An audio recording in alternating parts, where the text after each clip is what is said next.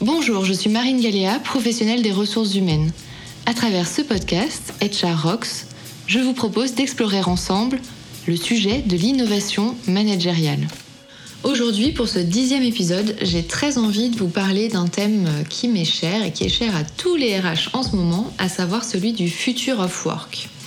En effet, je me donne pour défi de vous présenter dans ce podcast en quelques minutes les cinq chantiers qui, selon moi, feront qu'une entreprise demain réussira à sortir grandie de cette crise. Ces cinq chantiers du future of work sont les suivants. 1. Redesigner les jobs. 2 développer de nouvelles compétences. 3. Soigner sa culture d'entreprise. 4. Développer une nouvelle manière de communiquer. Et 5. Repenser l'espace de travail. C'est parti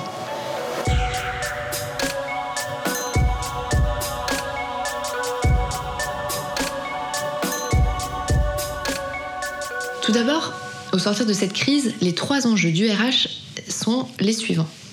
Il faut d'abord gérer le retour au travail. Il faut ensuite passer du temps à essayer de comprendre, analyser, mais aussi à capitaliser sur les avancées ou les percées qui ont eu lieu durant cette crise. Et enfin, il faut designer un nouvel horizon. Et c'est à ce titre qu'il est important de réfléchir aux choix stratégiques qui vont être faits autour des cinq chantiers que je viens de vous présenter. La bonne question, à mon sens, n'est donc pas vous en êtes où sur le future of work, mais plutôt quel choix stratégique allez-vous faire? Premièrement, redéfinir les jobs. On va les redéfinir de deux manières. Cette période nous aura permis de nous rendre compte qu'il était possible de faire tourner la boutique, y compris en télétravaillant, pour de nombreuses entreprises. De fait, le comment on a réalisé notre travail a pris énormément d'importance au-delà du quoi. Demain, je pense que les jobs, les offres d'emploi vont devoir intégrer cette nouvelle dimension pour décrire les jobs. Est-ce qu'il s'agira d'un emploi qui peut être réalisé totalement en remote, c'est-à-dire en distanciel, partiellement en distanciel et en présentiel, ou bien uniquement en présentiel? Et ça, ça va jouer dans le choix que fera le candidat demain pour le job, je pense à part égale avec la qualité bien sûr et le contenu de celui-ci. Cela va également ouvrir de, belles perspectives et de nouvelles perspectives, notamment pour les entreprises qui sont parfois dans des localisations géographiques un petit peu reculées et qui ont souvent, bien souvent du mal à attirer des talents eh bien, imaginez un peu qu'on casse ces frontières. Alors, on le fait déjà un petit peu pour les métiers en, tension, mais imaginez que demain, euh, recruter quelqu'un qui habite à des centaines de kilomètres, des milliers de kilomètres, devienne la norme. Imaginez un petit peu ce que ça représenterait sur le sujet de la guerre des talents, de l'attractivité. Ça va donc être très important de définir le degré de flexibilité qu'on va mettre dans un poste. Et puis, durant le confinement, les temps de vie personnels et professionnels ont eu tendance en fait à se mélanger, à se chevaucher, et ça a plus ou moins euh, réussi selon les cas. Et chacun a dû apprendre à gérer son temps à sa propre manière, a, a dû trouver des nouveaux rituels, une nouvelle organisation. C'est d'ailleurs ce que décrit très bien Nicolas Anderlet, fondateur de La Suite, que j'ai eu la chance d'interviewer dans le podcast HR Rocks et dont vous pouvez retrouver euh, dans l'épisode 9 la présentation de ce qu'il a appelé la valse à trois temps. Je ne vous en dis pas plus.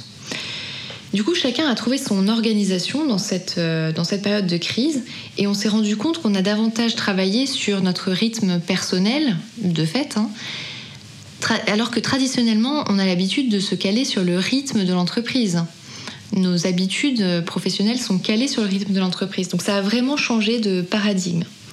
Je pense qu'il est donc important de repenser les fiches de poste demain pour davantage accentuer sur les résultats finaux attendus, les objectifs principaux, plutôt que sur des listes de tâches à accomplir. Pour moi, c'est quelque chose de très important puisqu'on passe d'une époque qui était très entreprise-centrique à une époque qui devient people-centrique. Alléluia. Deuxième chantier pour lequel il me paraît très important de réfléchir et travailler, c'est celui des compétences. Alors bien évidemment, on pense en premier lieu aux compétences digitales. Ce sont les plus évidentes, c'est celles qu'on a vues euh, immédiatement lorsqu'il y a eu le, confinement euh, mis à l'épreuve. Tout le monde n'est pas parti du même niveau de maturité en fonction de euh, euh, bah, la maturité de l'entreprise elle-même, de la DSI de l'entreprise, à faire face à, je ne sais pas, de multiples connexions en VPN par exemple, à la protection euh, des données, mais aussi aux outils mis en œuvre. Est-ce que les gens disposaient d'outils, mais aussi de matériel informatique? Ceci étant, nous avons tous dû nous adapter à ces nouveaux outils. Au-delà des outils, ce qui me paraît le plus important dans le digital, c'est qu'on a, on vu émerger de nouvelles euh, bonnes pratiques. Par exemple, lorsqu'on a fait des réunions euh, Teams, Zoom, euh, tout le monde a essayé d'être davantage concis, d'être beaucoup plus efficient, puisque là où on pouvait passer une journée en physique, en réunion, à discuter, à palabrer, à argumenter, eh bien on se rend compte qu'avec le digital, avec la distance sociale, c'est beaucoup plus difficile de rester concentré euh, sur une longue durée. Il a donc fallu réduire les temps de réunion et se montrer beaucoup plus euh, straight to the point, beaucoup plus euh, efficace, percutant. Et tout le monde s'est donné dans cette. et tout le monde est allé dans cette direction. Je trouve qu'on a donc gagné en efficacité, en efficience dans nos réunions d'entreprise. Je trouve aussi qu'il y a une meilleure écoute, puisque dans ces bonnes pratiques, on a tous euh, allumé notre caméra pour se saluer, coupé nos micros, levé la main euh, virtuellement pour indiquer que nous souhaitions prendre la parole. Et je trouve que cette façon de, faire a permis une plus grande écoute euh, des uns et des autres. Et je trouve que c'est voilà, quelque chose de bénéfique dans cette période. Enfin, on a également parlé bien sûr de l'impact écologique positif qu'avait eu le confinement, euh, moins de trafic aérien, routier, etc. Eh bien, il me semble qu'il y a aussi une sorte d'impact écologique numérique. Parce que dans ce contexte de, confinement, les gens ont été davantage sensibilisés à ce qu'on pourrait appeler l'hygiène numérique. Par exemple, si votre entreprise ne supporte pas une connexion de tous ses membres en même temps en VPN, c'est-à-dire en accès à distance, eh il a fallu s'auto-discipliner pour euh, ne se connecter en VPN que pour des moments vraiment pertinents. Nous avons également pu explorer et mettre à l'épreuve différents canaux, là où par le passé, nous avions tendance à communiquer essentiellement, majoritairement à travers l'email, et eh bien avec la découverte ou la redécouverte pour certains de Teams, Skype, Zoom, etc. Nous avons démultiplié les canaux de communication et avons appris à mieux adapter, semble-t-il, nos messages et notre communication avec le canal qui va bien. On a également observé l'essor important d'intranets communautaires d'entreprises qui ont davantage fonctionné dans cette période de crise. Enfin, d'un point de vue digital, nous avons découvert une nouvelle façon, je trouve, de travailler en collectif, et notamment pour tout ce qui a trait au brainstorming.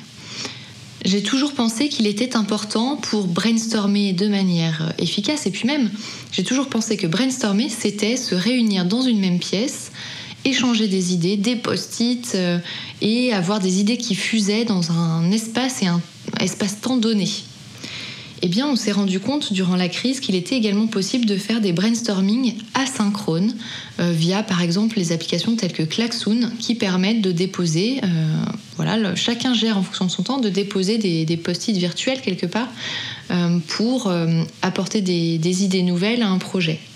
Et ça a plutôt bien fonctionné. Donc cela ouvre aussi une nouvelle possibilité, y compris dans ces temps de workshop, de brainstorming, d'idéation, voilà, de processus d'idéation collectif. À mon sens, il va donc être important demain euh, de former l'ensemble des collaborateurs, bien sûr, aux nouveaux outils d'un point de vue technologique, technique, pourquoi pas via du reverse mentoring pour éviter des clivages euh, générationnels qui pourraient se faire jour, mais aussi éduquer les collaborateurs à l'ensemble des bonnes pratiques digitales. Ensuite, je vois aussi l'émergence euh, de le besoin de développer des compétences managériales. Alors, il a toujours été question de développer des compétences managériales dans les entreprises. Là, ce que je voudrais mettre derrière, c'est qu'on a mis beaucoup à contribution les managers, notamment les managers de proximité durant cette crise. On a beaucoup compté sur eux pour continuer à animer à suivre les équipes et les projets à distance, donc ils ont eu une grosse responsabilité. Il a fallu les accompagner et beaucoup d'entreprises ont développé au pied levé des formations pour gérer cette problématique. Donc certains avaient l'habitude de, cette gestion à distance, d'autres ont découvert from scratch l'exercice. Il a fallu donc armer nos managers de proximité de ces outils et de ces codes. Mais au-delà de la gestion, de la mission et des people, euh, en fait, il y a pour moi eu un enjeu très social qui a été celui de la santé et du bien-être des équipes. Il a fallu veiller à ce qu'il n'y ait pas d'isolement, euh, veiller à ce que chacun soit bien embarqué, que chacun aille bien. Et c'est aussi là-dessus qu'on s'est reposé sur nos managers de proximité. Je pense qu'une des pistes de réflexion pour la suite serait de davantage sensibiliser et former nos managers ou les personnes en situation d'encadrement à tout ce qui a trait aux risques psychosociaux et notamment comment les identifier, y compris à distance lorsqu'on n'est pas au contact direct et physique de nos équipes. Deuxième point sur l'aspect managérial et embarquer les équipes quelque part. Le RH, bien évidemment, lui aussi à distance, n'a pas pu assurer ce lien euh, one-to-one avec chacun des collaborateurs dont il avait la charge. Il a bien souvent dû se reposer sur des relais, à savoir des managers à savoir des référents RH, des ambassadeurs, des relais RH qui sont en fait des points d'entrée entre le terrain, euh, les équipes terrain et euh, l'ARH et qui ont permis d'assurer une certaine cohésion, une certaine fluidité des messages. Ces communautés de référents RH, d'ambassadeurs, qu'importe le nom qu'on leur donne, ont joué un rôle clé en fait dans le bon déroulé de, cette, de cette période, dans la traversée de cette période, et à mon sens auront encore de beaux jours euh, devant elles. Pour la suite, je pense que c'est aussi un job qui va prendre de l'importance. Enfin, en termes de compétences pour affronter euh, le monde d'après, si j'ose dire, euh, je pense aussi à tout ce qui est vulnérabilité. On est dans un monde VUCA, donc c'est-à-dire euh, où règne l'incertain en fait, le changement, la complexité, l'ambiguïté. On est dans un monde où on ne peut pas être en maîtrise tout le temps. Et il faut accepter de ne pas être en maîtrise tout le temps, que ce soit de manière intrinsèque, mais aussi dans sa communication, on le verra plus tard. Il faut donc faire preuve d'une certaine humilité et adopter cette, euh, cette posture. Et cette posture, elle prend une valeur inégalable dans les temps que nous sommes en train de vivre. Il faut arrêter de croire ou de faire croire que l'on maîtrise tout. Troisième chantier, celui de la culture d'entreprise. Alors on a souvent pensé que la culture d'entreprise, elle était euh, due à plusieurs éléments et notamment un élément principal qui est l'environnement de travail. On s'est toujours dit cette culture d'entreprise, son terreau, c'est le lieu de travail sur lequel vont se propager des comportements, des valeurs, euh, des idées, des croyances qui sont en somme, la somme de tout ça serait donc la culture d'entreprise. Eh bien, à l'heure où on s'est aperçu qu'il était possible de faire des pots de départ via Zoom, euh, des points café virtuels, euh, à l'heure où on peut faire des brainstorming comme on l'a vu tout à l'heure en asynchrone, est-ce que vraiment l'environnement de travail tel qu'on l'imagine, c'est-à-dire un espace physique, un bureau, euh, c'est vraiment essentiel à cette culture d'entreprise ou pas? La question qu'on peut se poser, c'est est-ce que cette culture d'entreprise va passer désormais par d'autres environnements que celui du bureau physique? Peut-être, peut-être pas, je, n'ai pas la réponse. Il va s'agir de réfléchir à comment recréer des moments d'échange informel, des moments euh, de mentoring dans un monde où peut-être, enfin, un éventuel monde d'agenda Outlook et, d'écran interposés. Ça va être donc un, grand challenge de continuer à faire circuler cette culture d'entreprise, quel que soit l'environnement de travail, qu'il soit digital, physique ou bien encore figital quatrième chantier, celui de la communication. Et j'entends par là la communication interne. Euh, pour moi, il y a un virage qui s'est opéré, puisqu'on est passé d'une ère majoritairement de la communication interne que j'appelle cosmétique, c'est-à-dire une communication où on tente à dire à nos salariés que tout va bien tout le temps, à en fait une ère du parler vrai. Et c'est vrai que dans ces temps difficiles, avec un isolement fort dans lequel on a tous été plongés, on a tous été à la recherche de vérité, d'authenticité et de réponses claires euh, et honnêtes que ce soit dans notre vie privée comme dans notre environnement professionnel. Et du coup, à mon sens, les entreprises qui ont su, pendant la crise, communiquer de manière régulière et transparente surtout, avoir un vrai dialogue avec euh, leurs salariés, eh bien, pour moi, elles ont réussi un tour de force parce qu'en fait, elles ont maintenu et développer la confiance dans la marque de leurs collaborateurs. Et pour moi, ce sera gage demain aussi d'une rétention des talents plus forte pour ces entreprises. on est passé aussi d'une communication, enfin, il me semble qu'il est important de passer d'une communication euh, qui a longtemps été one-to-many, hein, une communication, euh, comme on dit en marketing, euh, unilatérale à une masse de, de, collaborateurs, à une communication plus sur mesure, une communication one-to-one. Donc il est important de créer des espaces d'échange et de dialogue avec les collaborateurs, des questions-réponses. Je pense qu'on va s'inscrire dans un dialogue beaucoup plus fréquent entre les instances dirigeantes et l'ensemble des collaborateurs. Et j'y crois vraiment, notamment quand on sait qu'émergent beaucoup de nouvelles façons de sonder et de construire un dialogue permanent avec ces équipes, notamment via le Pulse Survey. Donc on sait que traditionnellement, les entreprises interrogent leurs salariés tous les ans, tous les deux ans, euh, pour refondre ou repenser euh, leur cap RH notamment, mais en tout cas leur euh, transformation d'entreprise les Pulse Survey qui sont beaucoup utilisés en start-up et puis par de, grands groupes aussi aujourd'hui, hein, c'est-à-dire des sondages fréquents, réguliers, qui permettent de prendre le pouls euh, de ces équipes toutes les 3 à 4 semaines en général. Eh bien pour moi c'est l'avenir parce que ça va permettre de construire un dialogue en continu avec les salariés. Et ce sera gage de réussite demain. Enfin, d'un point de vue communication, je pense aussi à la communication individuelle parce que on est entré dans cette crise euh, avec beaucoup de questions euh, parfois existentielles. Hein. Euh, il y a eu un clivage entre les métiers dits essentiels à la survie de la nation quelque part et les métiers dits secondaires. Donc on a remis sur le tapis cette notion de quête de sens qu'on attribue à tort ou à raison à une génération donnée. Moi je suis pas convaincue. Je pense que cette quête de sens, elle, dépasse ses frontières générationnelles. En fait, cette quête de sens, tout le monde y a été confronté pendant la crise. Et ceux qui ont su conserver leur motivation, leur engagement, ça n'a pas seulement été des gens qui travaillent dans le milieu hospitalier euh, et qui contribuent à sauver des vies. Pour moi, ceux qui ont su garder cette implication dans leur travail, ce sont des personnes qui ont senti qu'elles contribuaient à quelque chose de plus grand, et pas forcément la survie de la nation, hein. quelque chose de plus grand qu'eux, c'est-à-dire un projet d'entreprise. Ça peut être maintenir un certain euh, résultat économique en temps de crise. Ça a pu être faire preuve de solidarité en posant ses congés pendant le confinement pour que l'entreprise fonctionne. Contribuer à quelque chose de plus grand, c'est ce qui donne du sens et c'est ce qui fait que l'engagement est présent chez les collaborateurs. Donc dans le monde d'après, pour moi, il faudra réfléchir à la manière de rendre visible chaque contribution individuelle, chaque succès individuel à l'atteinte des objectifs collectifs. Parce que c'est ça qui va motiver et stimuler euh, chacun d'entre nous euh, dans un engagement pérenne auprès de l'entreprise. Enfin, le dernier chantier, c'est l'espace de travail. Il y a encore peu, la guerre des talents, elle se faisait euh, essentiellement, enfin pas, essentiellement, mais elle se faisait énormément sur euh, l'immobilier d'entreprise.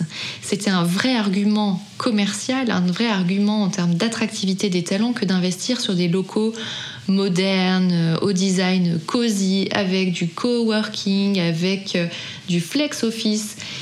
Eh bien, cet investissement immobilier, il est un petit peu remis en question aujourd'hui, puisque Certains d'ailleurs euh, arguent que avec euh, cette digitalisation, finalement, on a réussi un tour de force, travailler euh, tous à distance. Et ces gens questionnent l'intérêt, l'importance d'avoir des espaces de bureaux, enfin des bureaux physiques aujourd'hui.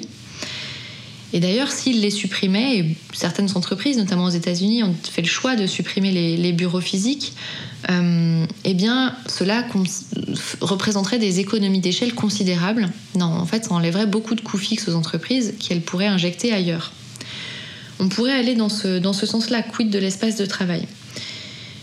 Il me semble que pour moi, même pour les entreprises pour qui on pourrait imaginer un full télétravail pour l'ensemble des collaborateurs, je pense qu'il est important de garder une notion de bureau, en tout cas un espace, euh, quelle que soit la forme qu'il prenne, mais des lieux de rencontre. Pourquoi?